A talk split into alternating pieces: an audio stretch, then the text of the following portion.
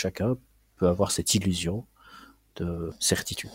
Mais je dirais que le principal coupable, c'est soi, notre propre cerveau. Je passe environ 7h20 par jour sur mon téléphone. Euh, bah, moi, en consommation Twitter, c'est genre. Je sais pas, genre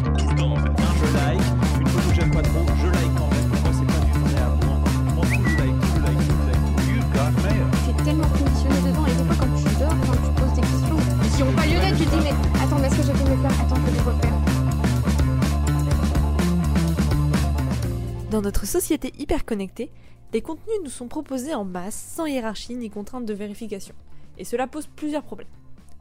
Dans cet échange, Albert Moukeber, cofondateur de l'association Chiasma, va nous expliquer ce qui rentre en jeu dans la formation de nos opinions et pourquoi on ne peut pas vraiment se fier à notre instinct, ou en tout cas pas seulement, lorsqu'il s'agit de se former un avis sur un sujet. Chiasma est une association qui organise des débats, conférences et ateliers afin de mieux comprendre et exprimer les mécanismes cognitifs qui entrent en jeu dans la formation de nos opinions. Et notamment si on applique cela à la thématique de l'hyperconnexion, en quoi nous sommes sensibles aux fake news et comment éviter de tomber dans leur piège. Albert Moukeber est psychologue clinicien et chercheur. C'est également l'auteur du super livre Votre cerveau vous joue des tours, un ouvrage qui vulgarise très bien ce qui se passe dans notre cerveau lorsque l'on stresse, que l'on a peur, ou encore que l'on croit avoir raison alors qu'on a tort. Je vous laisse maintenant écouter cet épisode pour découvrir tout ce qui se passe dans votre cerveau et comprendre comment devenir un être humain plus humble, conscient et éveillé à la pensée critique, ou du moins un être humain un peu moins influençable. avec notre nouvelle manière d'avoir accès à du contenu, de consommer du contenu, euh, avoir accès rapidement à une quantité d'informations euh, phénoménale, euh, tout type de contenu. euh, voilà. Du coup, notre rapport aux informations a été bouleversé comparé à avant où on avait euh, un journal, euh, un journal télé à la rigueur, et puis où l'information était à peu près lisse. Là, euh, c'est complètement bouleversé. Donc forcément, ça a amené aussi certains dangers au niveau de, la création de nos opinions notamment. Donc, qu'est-ce que vous pouvez nous dire par rapport à tout ça? Qu'est-ce qui, de quoi il faut se méfier par rapport à toutes ces opportunités de contenu, mais qui peuvent aussi amener leur lot de problématiques? Je pense que principalement, il faut se méfier de soi. Avec la diversification des, sources d'information, ce que ça change, c'est que chacun peut aller trouver l'information qui lui convient.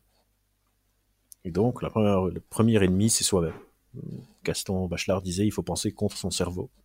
Souvent, on veut blâmer les médias, etc., etc. Je dis pas qu'ils n'ont pas leur responsabilité, qu'elles n'ont pas leur responsabilité, mais euh, le coupable principal, c'est moi parce que j'ai déjà une sorte d'avis et je vais aller pouvoir maintenant, avec la diversification des sources d'opinion, euh, je vais pouvoir aller chercher l'information qui me convient et me dire voilà, j'ai raison et les autres ont tort. La deuxième chose qui est différente, c'est les répétitions. C'est-à-dire, je peux voir une même nouvelle toute la journée, plein de fois. Et ça, ça peut donner une illusion de véracité par effet de répétition.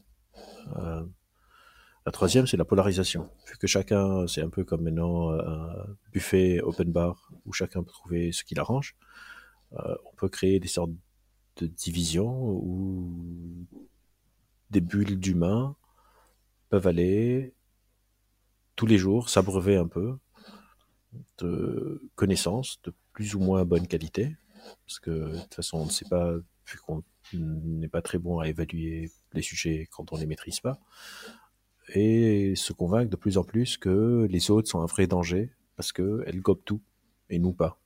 Et je pense que une des idées les plus dangereuses qu'on pourrait avoir, c'est de se dire que si tout le monde était comme moi, le monde irait mieux.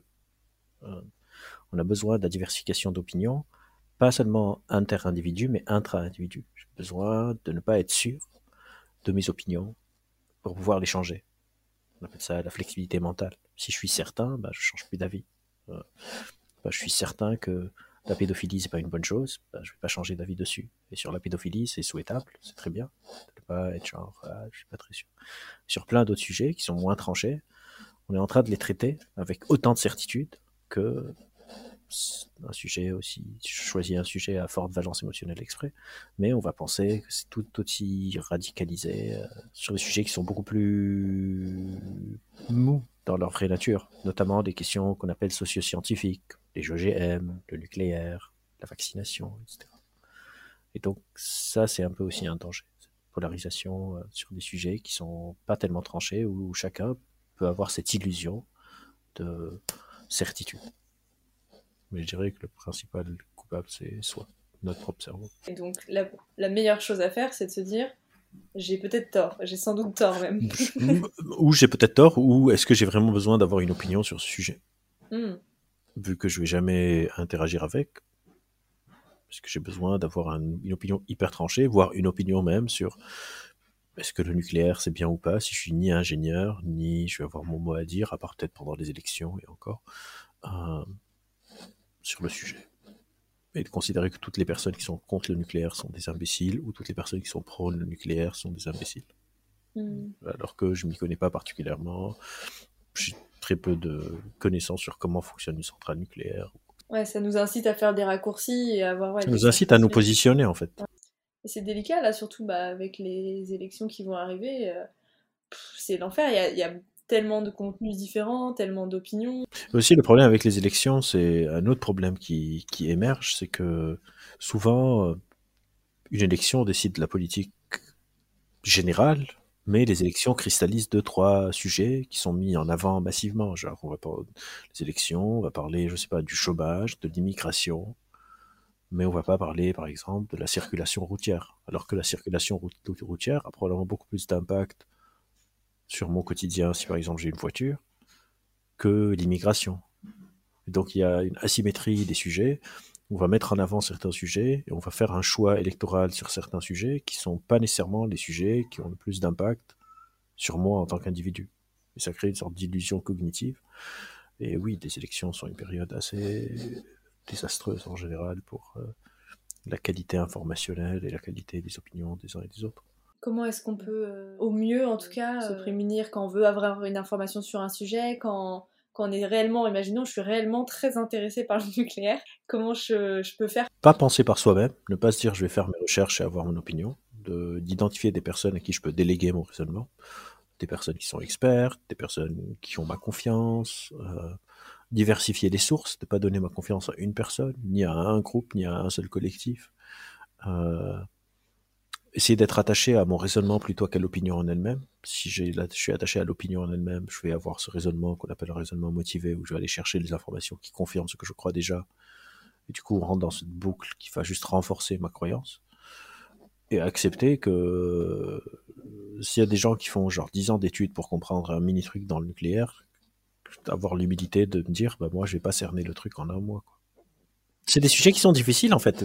Moi, je sais pas, j'ai étudié 12 ans, j'ai fait 13 ans de fac, 12 ans de fac pour étudier un mini truc dans le cerveau. Et je sais pas, ça m'a fait prendre conscience que c'est difficile et que ces sujets socio-scientifiques, il y a très peu de chances que je puisse maîtriser un autre sujet avec la même connaissance parce que j'aurais besoin de plusieurs vies. Et c'est réalistiquement impossible. Et du coup, je vais probablement être dans ce qu'on appelle des illusions de connaissance. Je vais avoir juste l'impression que j'ai très bien compris, mais en fait, de me méfier de moi. C'est pour ça que j'ai dit que l'ennemi principal, c'est soi. C'est comme vous disiez, je trouve le, mot humilité, il est assez fort. C'est l'humilité de se dire, ben, j'ai encore plein de choses à, à apprendre. Euh, Peut-être que ce que je sais maintenant, euh, qui a l'air d'être une certitude, euh, qui sait, ça se trouve, euh, j'ai tort, ça se trouve, euh, j'ai raison maintenant dans ce que la, science sait, mais dans dix ans, ce sera plus le cas. Donc euh, non, l'humilité, je trouve ça assez intéressant. Je pense aux manifestations. Souvent, c'est un groupe qui a une opinion bien tranchée sur quelque chose. Donc, si on était tous plus lisses sur nos opinions, ça voudrait dire que ça n'existerait plus les manifestations, en fait, ni dans un camp ni dans l'autre. La radicalité, des fois, est nécessaire. Il y a l'erreur qu'on appelle euh, l'erreur du chemin du milieu. Euh, parfois, le milieu n'est pas bon. Imaginez qu'on est tous lisses sur la pédophilie à nouveau. Ce serait très très problématique.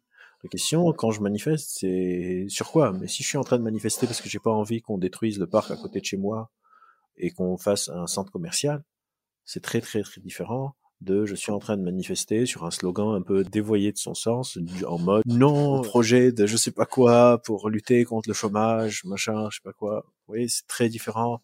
Je pense au contraire qu'on a, il y a une différence entre la radicalité et l'extrémisme. Je pense que la radicalité, c'est quelque chose qui est nécessaire très souvent. L'extrémisme, c'est un peu moins, moins souhaitable. Mais je pense que tout le temps avoir, on appelle ça l'erreur du, du, du milieu. C'est-à-dire, en fait, sur tous les sujets, il faut prendre les deux extrêmes, faire la moyenne, et la moyenne a, raison. C'est pas vrai du tout. Euh, Et donc tout dépend de pourquoi je manifeste. Moi, au contraire, je pense que la radicalité, on en manque cruellement dans le monde. Mais on on n'a pas assez de radicalité, on a trop d'extrémisme. On peut être, par exemple, euh, on peut être de, de l'extrême centre, par exemple. Alors, je peux être un extrême centriste, où je considère justement que, que tout ce qui est un peu radical est mauvais. Ça, c'est pas une bonne chose. J'avoue que la nuance entre radicalité et extrémisme est encore un peu floue pour moi. L'extrémisme, pour moi, c'est une sorte d'hostilité Mhm. envers quelque chose. La radicalité, c'est une adhésion forte à quelque chose. Ok. Ouais, c'est. Il y en a où c'est positivement, parce que c'est quelque chose auquel on croit, on tient. euh, Ouais, je dirais que c'est un peu ça. Et surtout l'extrémisme, c'est par rapport à un milieu à une croyance ou quelque chose, alors que la radicalité, c'est un attachement à un principe. Je dirais que dans la radicalité, on va prendre aussi les autres en compte. C'est une sorte de mouvement où. Alors que l'extrémisme, c'est genre un peu pour ma propre gueule.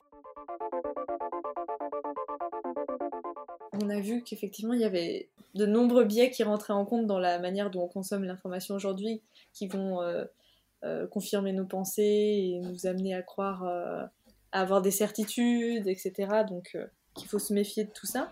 Est-ce qu'il y a d'autres euh, dangers? Il y a des dangers, la monopolisation par exemple des médias, qui est la centralisation des sources de médias par quelques groupes. On a besoin de diversification, c'est pour ça que c'est très important de soutenir les médias indépendants. Ça ne veut pas dire que ceux qui sont pas, qui font pas partie du monopole sont, sont bons.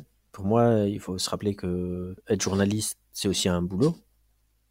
Et c'est très bien les journalistes citoyens qu'on appelle ça, mais c'est un peu comme les scientifiques, c'est un vrai boulot. Il y a des scientifiques citoyens et c'est très bien, mais c'est pas du tout la même chose. Il faut une formation. De pas utiliser les médias souvent comme un bouc émissaire, genre parce que c'est dans les médias, c'est que c'est du bullshit. Euh, une grande partie des journalistes, même dans ces groupes euh, monopolisés, ne sont pas en train tous les jours d'avoir le mec qui les appelle, qui leur dit fais ça. Ils ont leur individualité et c'est pas plus mal. Et puis il y a aussi les plateformes, parce que en grande partie aujourd'hui on s'informe sur les réseaux sociaux plus que sur autre chose. Et ça aussi c'est un danger parce que euh, moi je suis par exemple un peu fan des formats plus longs, des articles plus longs. Aujourd'hui on est un peu dans, on voit, il y a des études qui ont montré que une grande partie des, gens euh, s'arrêtent sur le, les deux phrases qui accompagnent un article et ne cliquent pas dessus. Donc je vois quelqu'un a posté un article, je sais pas, de Libération, avec la phrase au-dessus un peu euh, tirée de l'article. Beaucoup de gens s'arrêtent sur ce truc, alors qu'il y a des sujets où j'ai besoin de lire, des fois des articles de 10 minutes, de 11 minutes, de 12 minutes, de 13 minutes. Et, c'est important de privilégier aussi ces formats longs, de ne pas juste être sur, euh, on appelle ça en anglais bite size, genre euh, qui fait la, taille d'une bouchée euh, informationnelle.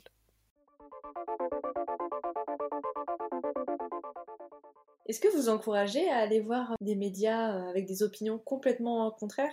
Encore une fois, ça dépend pourquoi. Si je reviens tout le temps sur cet exemple de la pédophilie, parce que c'est un des sujets où tout le monde est relativement d'accord, mais euh, je vais pas aller lire des articles qui défendent ce truc si je vais pas changer d'avis. Ça dépend du sujet, mais oui, je pense que c'est une bonne chose de s'exposer à des opinions contraires. Pas nécessairement pour changer d'avis, mais ne serait-ce que pour prendre conscience de l'argument des autres. Par exemple, à Kiasma, on organise des débats, et le but du débat, c'est pas d'avoir raison, mais c'est de d'exposer comment est-ce que quelqu'un pourrait avoir une certaine opinion et d'évaluer la qualité argumentative. Parce qu'on peut avoir des opinions différentes avec des arguments sains, c'est la différence d'opinion et c'est une très bonne chose. On peut avoir des différences d'opinion avec des arguments qui sont fallacieux. Dans ce cas-là, c'est pas nécessairement une bonne chose parce qu'on est un peu de mauvaise foi, on ment, etc. Je peux être pour ou contre, je sais pas, l'âge de, l'âge de vote à 16, 18 ou 21 ans. Et on peut avoir de bons arguments sur ces trois positionnements et c'est une bonne chose. Et après, ça devient les, les valeurs entrent en jeu, le vécu de chaque personne, etc. Et on tranche. Et on peut avoir des différences d'opinion sur, euh, je sais pas, l'immigration avec des arguments fallacieux. Quelqu'un qui va dire l'immigration coûte pour la France, et c'est quelque chose qu'on peut aller vérifier et voir est-ce que cette personne ment ou pas. Et dans ce cas-là, euh, être exposé à cette opinion qui est fallacieuse, peut-être c'est intéressant pour voir c'est quoi leur stratagème, mais c'est pas le truc le plus utile. Donc être exposé à des opinions différentes, c'est très bien si c'est des informations qui sont de bonne qualité. Encore une fois, je pense que si on a tous un raisonnement critique, on n'arriverait pas tous à une même opinion. Parce qu'on a des valeurs qui sont différentes, des sensibilités, des, des, personnalités, des tempéraments, etc. Et, c'est très important de conserver cette diversification de l'opinion, de ne pas tomber dans ce truc qu'on appelle un peu un mythe de l'opinion, de la pensée unique, qui n'existe pas vraiment, mais beaucoup de gens utilisent de manière très démagogue, justement, euh, ou populiste. Euh, et donc de s'exposer à des opinions différentes saines, mais ça sert pas à grand chose d'aller s'exposer à des opinions différentes qui sont fallacieuses. Mais pour faire ça, il faut pouvoir séparer euh, un argument sain et d'un argument fallacieux, et ça, ça s'apprend. En gros, euh, c'est un des piliers de ce qu'on appelle le raisonnement critique, c'est avoir une bonne compréhension de la qualité argumentative d'un sujet. Est-ce qu'il y a, ce qu'on appelle un non sequitur? Est-ce que ça suit, ça suit pas? Est-ce que c'est une attaque sur la personne? Est-ce que c'est une preuve anecdotique? Est-ce que c'est une négligence de la fréquence de base, etc. Des trucs qu'il faut apprendre. Euh, pour au moins avoir une chance de pouvoir se dire cet argument il est valable, cet argument n'est pas valable. Et c'est même pas une condition nécessaire, euh, c'est pas une condition qui est suffisante. Elle est nécessaire de pouvoir faire ça, mais c'est pas suffisant pour se dire j'ai maintenant un raisonnement critique qui est bon. Ça devrait peut-être être appris à l'école, ça, le raisonnement critique. Oui, bien sûr. Après, c'est compliqué, parce qu'en fait, pour qu'on ne sait pas si ça s'apprend, si c'est transposable, c'est-à-dire je peux vous apprendre le raisonnement critique bah, sur le nucléaire, mais ça ne veut pas dire que vous allez avoir un bon raisonnement critique sur les OGM. Parce qu'en gros, pour le raisonnement critique, il faut trois piliers principaux, une bonne qualité argumentative, une bonne métacognition, c'est-à-dire pouvoir critiquer soi-même, mais aussi une bonne compréhension épistémique du sujet, c'est-à-dire maîtriser le sujet. Et ce bout-là, c'est un peu, il faut beaucoup de temps pour maîtriser un sujet. Merci d'avoir écouté cet épisode. Alors, est-ce que certains sujets vous sont venus en tête? Est-ce que vous vous êtes dit peut-être que sur tel ou tel sujet, je devrais revoir mon jugement ou être plus à l'écoute des opinions différentes? J'avoue que tout ça en période d'élection, c'est un peu délicat. On fait quoi maintenant qu'on sait qu'on ne sait pas grand-chose? Eh bien, on peut commencer par faire le point sur ce qui compte pour nous, éviter d'avoir un avis sur tout et éviter les extrêmes qui nous mettent des œillères sur les autres réalités que la nôtre. Cultivons notre esprit critique autant que possible, et lorsque l'on sent qu'un sujet est trop complexe ou flou pour nous, accepter cet état de fait et ne pas en parler comme quelque chose d'acquis. Comme d'habitude, si l'épisode vous a plu, vous pouvez le faire savoir en laissant 5 étoiles sur Apple Podcast ou un like sur Spotify. Vous pouvez aussi m'écrire sur Instagram ou à l'adresse mail et si tu posais ton tel gmail.com. Et si vous aimez écouter Albert Moukeber, vous pouvez le retrouver dans l'épisode précédent où il nous parle de l'impact du contenu et des habitudes de connexion de son point de vue de psychologue. Il nous parle des points à surveiller et des usages sur lesquels on peut lâcher prise et se déculpabiliser. Et si c'est la thématique que vous avez aimée, l'épisode de la semaine prochaine avec Ludivine Péreigne devrait aussi vous plaire. On parlera de l'uniformisation du contenu proposé uniquement pour faire plaisir aux algorithmes et au SEO. Dernière chose avant de vous laisser, il nous reste le challenge de l'épisode. Pour cet épisode, votre challenge sera de lire un article un peu plus long que d'habitude, issu d'un média fiable et d'une source ayant une réelle expertise, la prochaine fois que vous vous interrogerez sur un sujet. Je vous laisse là-dessus, à bientôt